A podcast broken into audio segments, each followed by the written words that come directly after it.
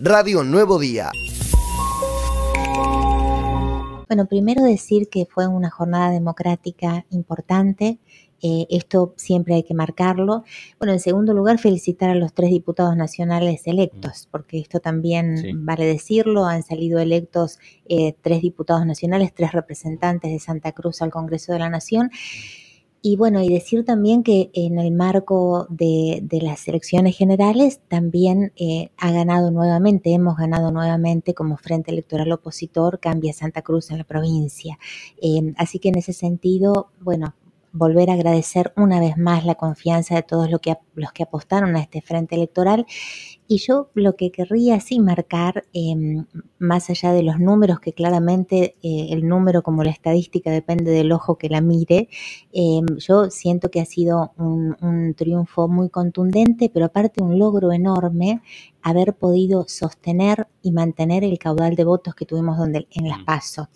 ¿Por qué digo esto? Porque en realidad, bueno, una cosa era ir con una lista única en las PASO y repetir esa elección con la misma boleta en las generales. Y otra cosa es, bueno, haber participado de las PASO con seis alternativas, como fue lo que propusimos desde Cambia Santa Cruz.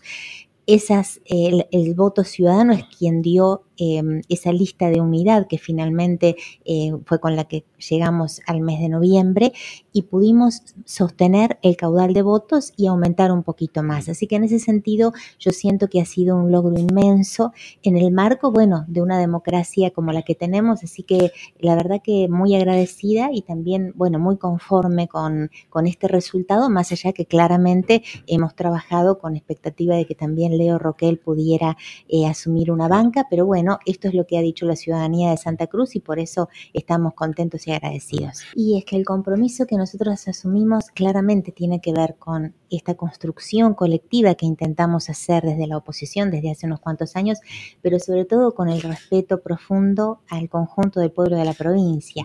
Es el pueblo de la provincia quien nos dio a nosotros un lugar y desde ese lugar nosotros trabajamos por este, digamos, por esta construcción que se está gestando y por eso sí, claramente trabajamos para las PASO, obviamente para ganar.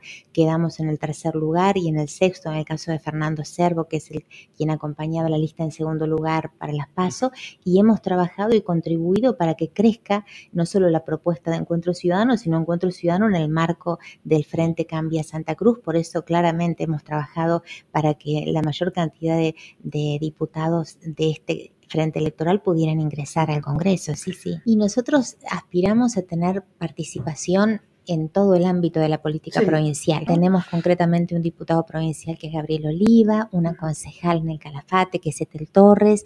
Bueno, hemos crecido mucho y las PASO han sido una muestra de eso y la idea, eh, bueno, no solo es ahora acompañar para consolidar este crecimiento, sino seguir creciendo. Y esto implica no solo el acompañamiento en cada una de las localidades, sino también, bueno, qué es lo que vamos a ofrecer de cara al año 2023 desde nuestro partido, pero también desde nuestra propuesta en el marco de, de, la oposición en Santa Cruz. Así que bueno, estos son un poco los desafíos por venir. Radio Nuevo Día, estamos donde vos estás.